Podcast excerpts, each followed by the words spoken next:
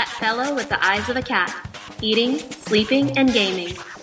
This program is produced and brought to you by Cat Can Electronic Edition.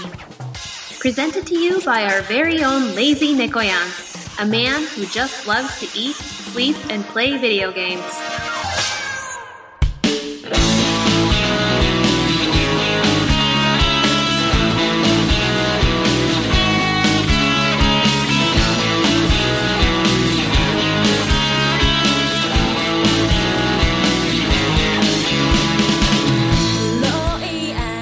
はい、こんばんは、猫やんです。わー、もう暑い日が続いてますね。今日、本日、9月3日ですね。9月3日。九州の方では、九州の方ではって思いっきり九州の話をしますけど、私はね、もう今千葉にいますけど、九州ではね、台風9号が接近して通り過ぎた今、今日この頃、もうね、台風10号ができて、最初はね、関西の方、西日本の方に行くんじゃないかって話だったんですけど、それが、またね、九州の方に行くみたいで、で勢力も過去最大級みたいな感じで、もうやばいぐらいみたいですね。一昨年、一昨年3年前ぐらいに関西を直撃したの台風だったり、去年ね、千葉、あと、もうね、関東大災害が起きたと思いますけど、水害がね、あれに匹敵する、それを超えるぐらいの、だって最大瞬間風速70メートルとか80メートル行くんじゃないかって言われてるような台風がね、今、迫ってきてますけど、まあ実際ね、これ配信するときにはどうなってるのかというところもあるんですけどね、実際配信したときにはね、もうそれが通り過ぎた後にはなるんですけど、どうだったんでしょうね。はーい。はーい、とかつっちゃって。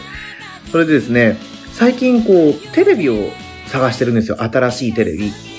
リビングには、もう何年前 ?13 年前ですよね。自分が就職をした時に最初に買ったアクオスの37型の世界の亀山モデルのフルハイビジョンテレビが未だに現役で稼働していて、で、自分の書斎ですね。書斎にはゲーミングモニターが1台、20、あれ何型 ?4 型か27型ぐらいのやつが1個あるんですけど、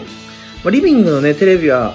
買い替えなきゃなっていう話は出てるんですけど、まだまだもう少し今見れるからっていう話になってるんですよね。ただ、うちの、うちのって言ったらあれですけど、私のゲーム部屋のテレビについてはもう今年ね、プレイステーション5、プレイステーション5が発売になるので、プレイステーション5ってもう 4K 対応なんですよ。4K 対応だから、もうこれはゲーム、プレイステーション5に合わせて 4K 対応のテレビを買うしかないということでですね、最近ね、もっぱら、こう、ネットでどんなテレビがいいんだろうって調べたりとかしてる最中ですね。だから、こう、ちょっとね、3年前を思い出して、今まではそのアクオスでゲームをやってたんですけど、それが自分、まあ、持ち家を持って自分の部屋をね、持てるってことになった時に、そのゲーム、ゲーミングモニターを誕生日に買ったわけですよね。そしたらね、もう全然、全然違うわけなんですよ。何が違うかって言ったら、その遅延、遅延が違うんですよね。もう本当に、普通に考えたら仕様じゃないかっていうからね、そんな感じなんですけど、それでもやっぱりサッカーゲームとか、スポーツゲームとか、あと多分 FPS とかやったら、もう実感してくるんですけど、私はね、ウィニングイレブンをやったわけですよ。それがね、パスのボタンを押しても、やっぱずれるわけですよね。なんでこうパスしてくんないんだろうとか、今シュート打ちたいのにシュートしてくれないとかっていうことが多々あったわけですよ。で、それがゲーミングモニターに変えた後は、思ったように動くみたいな。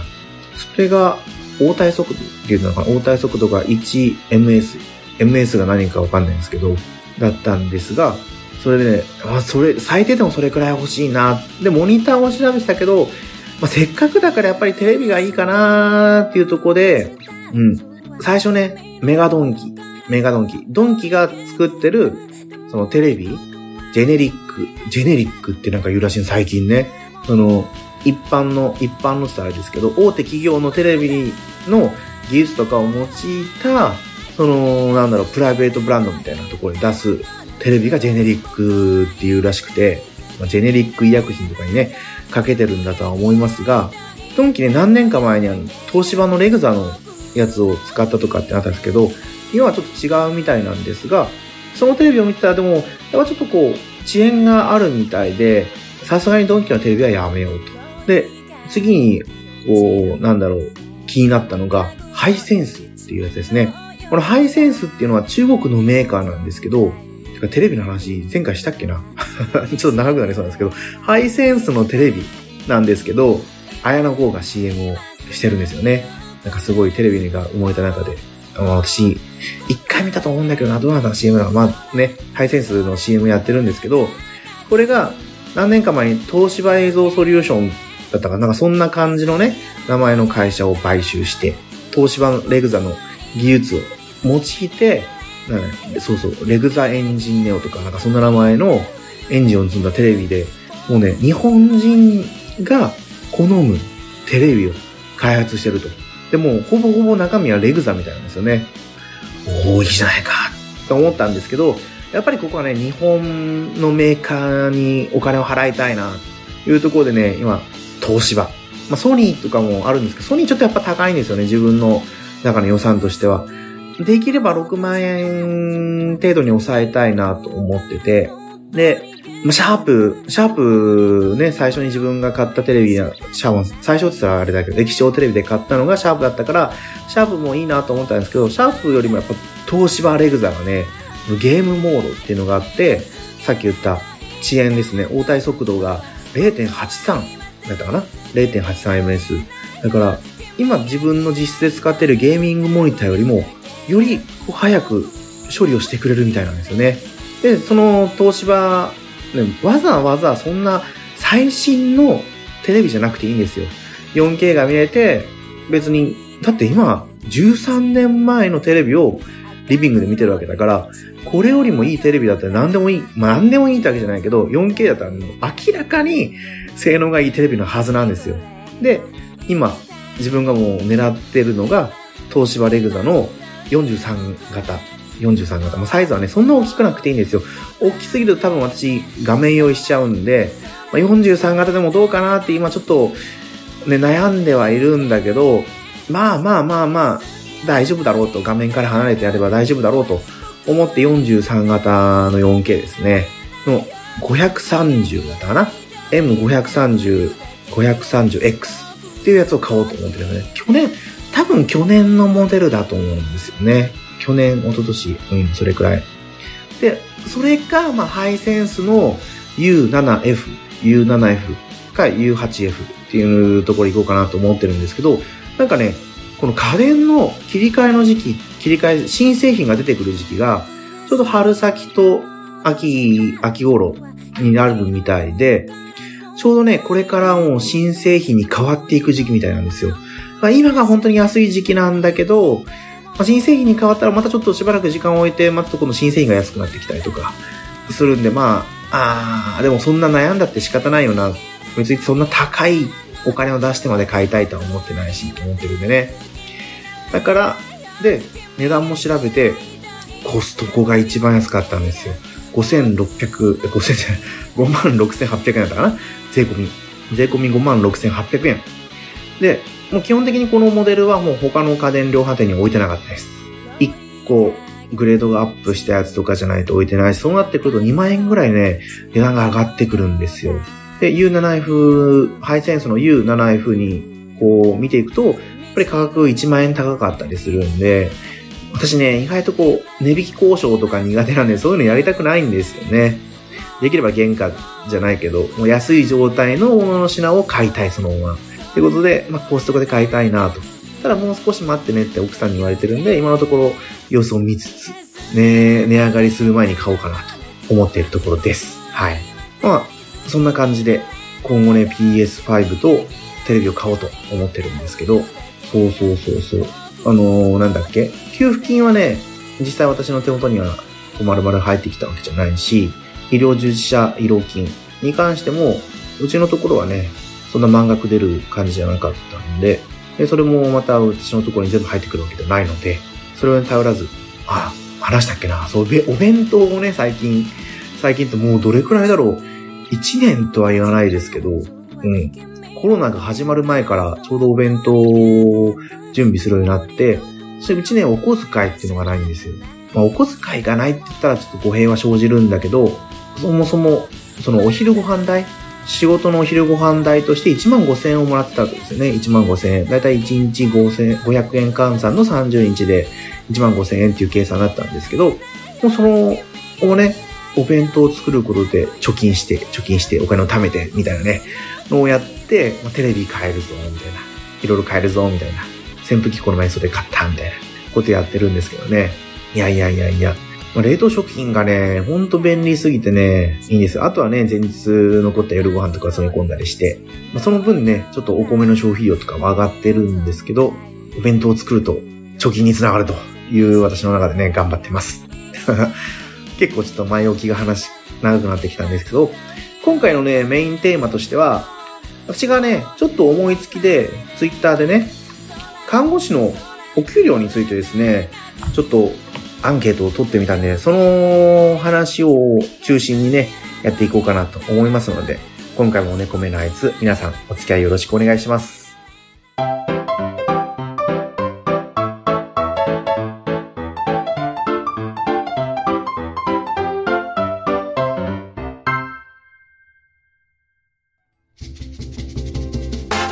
ダイエット、時事ネタ、お菓子にゲーム、気になることなら何でも喋る、サラリーマンの宅飲みラジオ、ポッドキャスト、ほろよい7。iTunes やポッドキャストアプリ、ほろよい7で検索。ホロはひらがな、よいは漢字、セブンはカタカナ。よろしくお願いします。猫目のあいつ、食べて眠ってゲームして。はい、改めまして、猫やんです。そう。ツイッターのね、アンケートなんですけど、もし自分が看護師として働くなら、いくら給、いくら給料をもらえば働くか。生々しいけど、ちょっと興味がある。ということで、ツイッターのアンケート4つですね。400万から500万。500万から600万。600万から700万。700万から800万の4つでですね、やらせてもらったんですけど、最終結果27票ですね。投票ありがとうございます。ということですね、27票いただいたんですけど、このまあ、そもそもまずツイッターのこの投票なんですけど、どうやったら本当に不特定多数の人に見てもらって、いっぱい投票してもらえるのかなっていうのをちょっと一つ思ったのと、うん。いやー、難しいね。あ、そうそう。で、これね、無記名っていうか誰がどこに投票したかわかんないんですよね。実際に投票した人からのレスポンスがない限り。だからね、ぜひこういうアンケートをやった時はね、どしどしやってもらいたいし、私もね、見かけたらね、投票するようにしてます、他の人のやつは。自分のに投票してほしいから。自分がやったことが最終的にまた自分のとこに帰ってくるんだろうというのを期待してね、やってはいるんですけど、それでその投票結果なんですけど、まあ、得票数はちょっと計算してないからわかんないんですけど、40万、400万から500万ですね。これだと、ま、ボーナスとかも考えたら、月給、そうですね。多分、そう。あ、手取り、手取り25万円ぐらいなのかな。手取り25万とかで、どうにかこうにか頑張って500万いくかなとかで、が19%。で、500万から600万ですね。ここでもまだ手取り、手取りですね。一応、総支給額で言ったら多分35万とか40万ぐらいいくんでしょうけど、手取りだったら多分ね、まだ26、7、8万ぐらいだと思うんですよね。28万。もしかしたら30万に届くぐらいだとは思うんだけど、これが26%。で、600万から700万ってなってくる手取りどれくらいなんでしょうね。35万ぐらいいくのかな ?35 万。うん。から26%。で、最後、700万から800万。やっぱここが多かったですね、一番ね。29%。ですね。27だから、どれくらい入ったんだろう？ね。計算すればすぐなんでしょうけど、意外とね、この、やっぱりこれくらい欲しいよなーってね、あったんです。私もね、看護学校の時、やっぱり看護雑誌とか見るじゃないですか。で、看護師の給料って載ってるわけですよ、雑誌にね。で、その時見たのが、えー、どれくらい？もう15年、6年前ぐらいに見たのが、50万とか、50万もらえるみたいな書いてあったんですけどね、50万なんて絶対もらえないんですよね。どう頑張ってもね。50万もらったとしたら、手取り50万、もしかしたら総支給額かもしれないですけど、まあ、総支給額50万もらったとしても、普通に月給だけで合わせても600万いくわけですよね。で、50万もらってたら、じゃあ、賞与が4ヶ月分もらったとして、うん、200万、800万。そうしたら800万届きますね。総支給額50万か。どうやったらいくかなうん。夢、夢のある話なんですけど。でね、そう、でも、看護師の仕事としていくら給料もらえば働くか。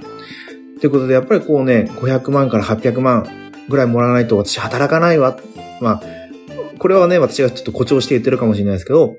これくらいもらわないと看護師として働けないと思ってる方が大多数だと思うんだけど、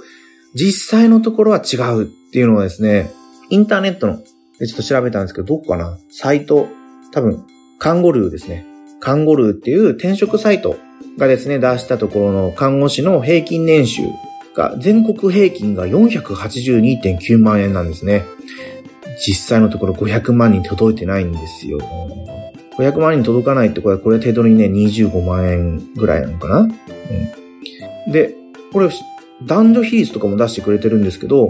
若い頃はね、女性の方が高いんですよね。ただ、もう25歳超えてくると男性の方が上がってくる。そこ、なんなんでしょうね。男性看護師が増えて、管理職の方に進んでいってるからとかあるんですかね。だから年収が離れてくるのか、それか、そうですね。やっぱり大学病院、私立の大学病院とかに入ると、給料高いんだけど、すごい大変だから、離職していくとか、あとは女性の方はどうしても出産とかを機に仕事を辞めたりだとか転職したりとかするから下がっちゃったりしてるのかなこの、あ、もうこれボーナスとかですけどね。うん。で、ちなみに年収ランキング、医療福祉関係で言うと、医師が1位で1000万ちょっと。薬剤師が2位で535万。で、看護師が481.4万円。歯科医師ってそんなもらわないんですね。472.9万円って書いてありますけどね。いやいや、まあでもね、歯科医師なんて薄利多売ですもんね。で、診療放射線技師、臨床検査技師とかって続いてますけど、でも夜勤をやらないでも理学療法士さんたちはね、400万近くぐらい行くみたいなんですよね。はいはいはいはい。で、年収ランキング。これ女性の職業別年収ランキングでいくと19位、看護師。はい。みたいですね。でね、やっぱり地域格差っていうのはあるんですよ。まあそれはそうですよね。最低賃金っていうのが、やっぱり県によって全然違うし、私が高校生ぐらいかな、それか専門学校の頃に、求人を見てた時の、やっぱり看護師の求人とか見るわけですよ。パートさんとかもね、載ってるのが、どうだったかな多分ね、1000円届くか届かないぐらいだったんですよね。うちの近所の、今、今住んでるうちの近所のマックの時給が900いや、今どうかわかんない。もうちょっと多分上がってるかもしんないけど、13年前の私がもう就職してきた時に、ね、こうちょくちょく話してますけど、見た求人の980円ぐらいのあのマックの時給とほぼほぼ同じでしたからね。そんな長崎の看護師の平均年収は452.4万円。で、これ、いっぱい数字書いてあるんですけど、ランキング一応1位、2位、3位って表示されてますね。これ2020年版なんで最新だと思うんですけど、1位、岐阜県543.4万円。平均より高いですね。まあ一概に多分高級取りなのかって言ったら、もしかしたら違うのかもしれないです。病院が少なくて、その格差がもしかしたら少ないからこそのこの金額なのかもしれないですね。で、2位が滋賀県536.6万円。3位、ね、これ東京が入ってくるのはそうでもなくてね、3位は千葉県なんですよ。522.0万円ですね。だからね、なんでしょうね。1年目の時にフレッシュセミナーっていうのがあったんですけど、で、他の病院のね、新人さんと一緒に話して、その給料の話もなったりしたんですけど、もう固有名詞を出させてもらうんですけど、順天堂大学病院の1年目の人が言ってたんですけど、もうね、最初、6月ですよ、6月。就職して6月のボーナスで3桁言ってたと。いやー、マジか、そういう病院があるのか。もうね、正直ね、それを聞いた時に、うちの10倍以上だって 10倍以上だとか思いましたね、その時はね。うちの、いやー悲しくなっちゃいますね。他のとこと給料比べちゃうとね。こんな感じでね、結構格差があって、一番低いのはどこだろう宮崎県かなそう、宮崎県ですね。宮崎県だけ400万円に行ってないんですよ、平均年収がですね。宮崎県の看護師の平均年収が391.5万円ですね。いやいや、びっくり。ほら、今もちょっと話しましたけど、まあ、クリニックがあったりだとか、院があったりだとか、多分診療所でも働いてたりするし、研修センターでも働いてたりする。研修、研修じゃない、検診センターか、検診センターね。あとは、全国、まあ、病院、チェーン、チェーンって言ったらあれですけど、国立病院機構があるし、大学病院機構があるし、特集会があるし、再生会病院もあるし、あとは全国でこう、っていうのは聞いたことはないんですけど、そういう多分、ね、全国各地にある、ね、チェーン、チェーンじゃないですけど、チェーンじゃない、グループがグループ。グループは多分各都道府県でも、給与としては同じなのかな？どこに行ったもう多分同じだけもらえるんじゃなかろうかとは思ってるんですけど、あとはもう多分そのね、地域格差ですよ。最低賃金によってだいぶ変わってきてるんじゃないかなって思うんですけどね。あとは大学病院。私立の大学病院がどれだけあるかとか、あとは美容クリニックですよね。美容クリニックはもう桁違いにね、いいんですよ。それこそ、1時間前ぐらいに、うちのね、奥さんと喋ってて、品川美容外科だったかな？は、循環護士さんでもね、月収40万超えてきたりとかするみたいなんでね。いやー、ね、美容外科で働くのはもう本当花形の仕事だと思いますね。ただね、本当自由診療なんで、お客様ですよ、患者さんがね。患者さんがお客様だからね、非常にやっぱこう身体的な侵襲を伴うところでのお客様っていうのはなかなかね、大変だと思います。うん。保険診療との違いかな。で、あ看護師の月収と年収では50代が一番ピークに来てみたいですね。50代533.6万円、534.4万円が一番大きくなってるというふうに書かれてます。はい。いやー、興味深いですね。ボーナスもね、いやいやいやいやいや、ここに書かれてるだけでもね、そんなもらえるのかよとか思いますけど、まあ、実際のところ看護師の給料はね、こういう感じなんですよ。でもこのコロナ騒動で結構話題になりましたよね。女子医大。女子医大はね、もう病院の規模自体が大きいし、退職者も多いし、あとは元々のそのね、多分労働環境が悪かったから、取り沙汰された取り沙汰された。ちょっと日本語怪しいところがあるんですけど、そう、取り上げられたと思うんですよね、テレビとかもね、メディアに。ただ、私の身近なところにも、ボーナスカット。で、9月から基本給が3割カット。これを聞いてるね、一般職、一般職って言ったらあれだけど、医療とは関、医療じゃない他の職業の方からしたら、いや、給料がカットされないで仕事もあるからいいんじゃないかって思われるかもしれませんけど、そもそもね、仕事って仕事があるからこそ給料が発生すると思うんですよ。医療業界ってこういうことになっても仕事がなくならないわけなんですよね。自宅を待機をしたくても自宅待機ができない。患者さんが減るわけじゃない。私ね、整形外科で、このコロナ騒動で自宅の自粛が続いてるから減ってるんじゃないかなと思ったんですけど、実際、高齢者の方、家で生活をしていても骨折して入院してくるみたいなんですよね。うん、統計をもしかしたら出せば減ってるのかもしれませんけど、あんまり変わってない。でもやっぱりコロナの対応してる病院とかは、そのコロナの入院患者さんを受け入れるための病棟を1個潰したりだとか、だもうそんなの関係なくても、もうね、衛生材料費、医療費、手袋とか、マスクとかですね、例えるなら。だけでももう、仕入れ値だけでもね、10倍になってたりとかもしてると思うんですよ。だって、ウェルシアで400円とかで買えてたマスクが3000円とかに上がってたりとか、今はね、ちょっと落ち着いてきてますけど、手袋だって数百円だったのが、ね、2000円とか3000円まで上がってたんですよ。プラスチック手袋。ね。一般家庭で買う分には、ああ、ちょっと上がってるなーでしょうけど、病院になってくるとそれを大量に使うわけですよね。でも絶対仕入れなきゃいけないし、もう背に腹は変えられないじゃないですか。それがもう手に入らないと、コロナも広がっちゃうし、他の感染症も出ちゃうし、ということで、そういうので経営が悪化している状況がある中、ね、でも、みんな普通に仕事をしてるわけですよ。仕事が減ってたら給料が減るのも致し方ないと思うのかもしれないですけど、で、3割カットとかもやっぱりあるみたいで、ある病院ではその早期退職を募って、実際にね、辞めた方がまた、うちの病院に就職してきたりとかもしてました。いやまあ、こういうね、医療の話とか多分他のところでも話を聞けばいろいろあると思うんです。私はね、本当に自分の、私のテリトリーの中での話しかしてないんで、あれですけど、でもね、いやいや、うちのところと、とかね、これ比べたらダメですよ。あくまでこれは私の話なんでっていうもので聞いてもらえればいいかなと思います。今回はね、ちょっと堅苦しい話になってしまいましたけど、これで今回の猫目のアイスの本編を終わりにさせてもらおうと思います。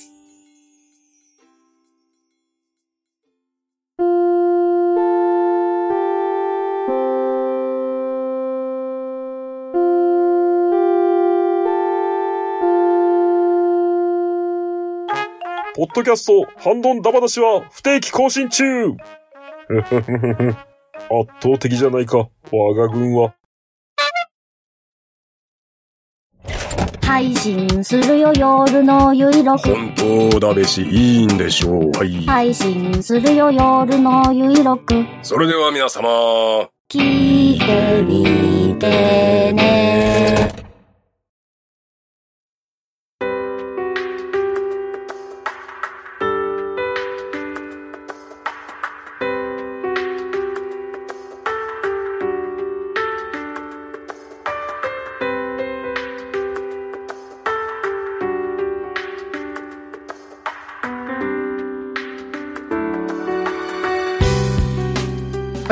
猫目のあいつではお便りお待ちしてます。ツイッターで、ハッシュタグ猫目のあいつでつぶやいてください。これでね、今回猫目のあいつ第53回ですね。いやいやいや、52回。ちょっとね、51回と52回また空いちゃったんですけど、で、52回が配信されてから、多分、この53回はまあ2、3週間後にまた配信されてるんだと思うんですよ。ちょっとね、喋る元気が出てきたんでね、少しずつテンポを分けていこうかなと。なんか52回でも、51回か。51回でも同じようなことを言ってたような気がするんですけどね。はい。あ、で、今回ですね、ツイッターハッシュタグいただいたような紹介していこうと思います。ちょっとね、だいぶ間隔が空いてたりするんで、50回の分からですね、話をさせてもらおうかなと思います。はい。水流さんよりお便りいただきました。50回拝聴完了。波を聞いてくれのお話。今期放送しているアニメで一番のお気に入りです。熊と対峙した放送や元彼の苦労の話など、本当からせてもらいました。というふうにいただきました。水流さん、ありがとうございます。で、続いてね、もう続けて次のハッシュタグ読ませていただくんですけど、ステディさんですね。聞いた。波を聞いてくれ。どこで知ったか、どの辺が伝ったとか、聞いてみたいな医療関係のお仕事だったのか、猫屋さん。というふうにお便りいただきました。で、水流さんとですね、ステディさんから波を聞いてくれの話のお便りいただきました。ということですね。これ、まあ6月、だから4月前期のアニメだったんですよね。波を聞いてくれですね。ちょうどコロナ禍で収録、ね、アニメに関しても収録ができなくて、延期になったり中断したりとかっていうのがあった中、この波を聞いてくれはですね、ちゃんと最終話まで放送されたんですよ。本当に良かったですね。で、そう、どこで知ったのかどの辺が伝ったのかっていうことなんですけど、私、毎回このアニメのクールが始まるときに、とりあえず、今期のアニメがどんなのが放送されるかっていうのをサイトでまずチェックをするわけですよね。で、その中から、とりあえず最初にはもう絵柄、絵柄で、あの、選別をします。こう、自分が苦手な絵柄は弾いて、で、あとは、なんだろう、ものすごい女性に向けて作っているようなアニメですね。は弾いて。で、ちょっとあまりにもこう、なんだろう、少女アニメとかじゃないですけど、そういうチックなやつはもう弾いて。っていう風にして、あとはもうとりあえず一旦録画して全部見てみようみたいな。全部じゃないですけどね、だいたい冒頭の5分とか見て、またそこでも振り落としてって、だいたいワンクールどれくらいだろう ?3 本か4本ぐらい残るんですよね。で、その中で残ったのがこの波を聞いてくれ。まあでも、その紹介のページを見たときに、ラジオの番組だっていうのが書いてあったんで、これ見なきゃいけないと思ったのがまず導入ですよね。で、番組の1話冒頭を見たら、あれこれラジオの番組なのになんで熊に襲われてんだろう？っていうところからですね、もうなんかそこで引き込まれるわけじゃないですか。まあ、ポッドキャストもそうですけど、やっぱりこう、ファーストインプレッションって大事だと思うんですよね。もう、え、これ熊と対峙しながら生配信してんの？とは思ったまあ、実際のところはですね、あの、主人公の見慣れの、あ見 見慣れてよかったよね。見慣れさんの、このイメージの中で作られた話だったんですけど、で、そのね、やっぱその、あなんて言うの？もう、そこ、そこにもうぐさーって育ったんですよ。ぐさーって。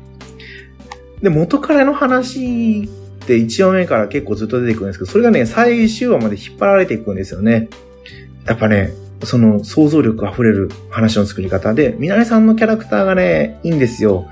あけすかないっていうのかな？あけすけない。ちょっとこれも日本語曖昧なんですけど、キャラクターがね、魅力的なんですよね。ぜひね、ポッドキャストを聞いている方、まあ、ちょっとね、実際にこう、ほ公共の電波を使ったラジオと、ポッドキャストっていうのは全然内容とかね、趣旨とかも全然違いはするんですけど、アニメとして見ていただければすごい面白い作品になってるんで、この波を聞いてくればですね、おすすめです。というふうに話をさせていただきました。はい。水流さん、ステデコさん、お便りありがとうございました。あ、まあ、そんなわけでね、今回の本編は、もう私の看護師として、仕事の看護師としての話をね、バンバンしてるんでね、医療関係のお仕事をしてますということで、はい。今回ね、真面目な話だったんですけど、ちょっと次回はね、ちょっとゲームの話をしたいなとか、あとはね、グータラ手法。私がやってるもう一歩の、のポッドキャスト、グータラジオで、多分ね、これが配信される頃にはもう配信されてると思うんだけど、本好きの下克上の話をしているので、こちらの猫目のあいつでも本好きの下克上の話をしたいなと思ってます。まあ次回がね、本好きの下克上の話になるかどうかはまた別なんですが、はい。よくね、これ、やるやる詐欺、私よくやるんでね、なんとも言えないんですけど。だって今回だってね、多分この医療系の話をするって言ってないんですよ。ゲーム、ゼノブレイドをやりながら、なんだろう、その、街の紹介とか、そういう環境、フィールドとかね、そういうところを回りながら話をしていく、プチゲーム観光みたいな話をしたいなっていうのをしてたんですけど、もう全然違うね、内容になってくるんですが、まあ、タイトルを見てもらって判断してもらえばいいかなと思います。それではですね、今回はこれにて、猫目のやつ終わりにさせてもらおうと思います。エンディングは、むいくいさんで焼き風です。聞いてください。それではまた次回放送でお会いしましょう。さよなら。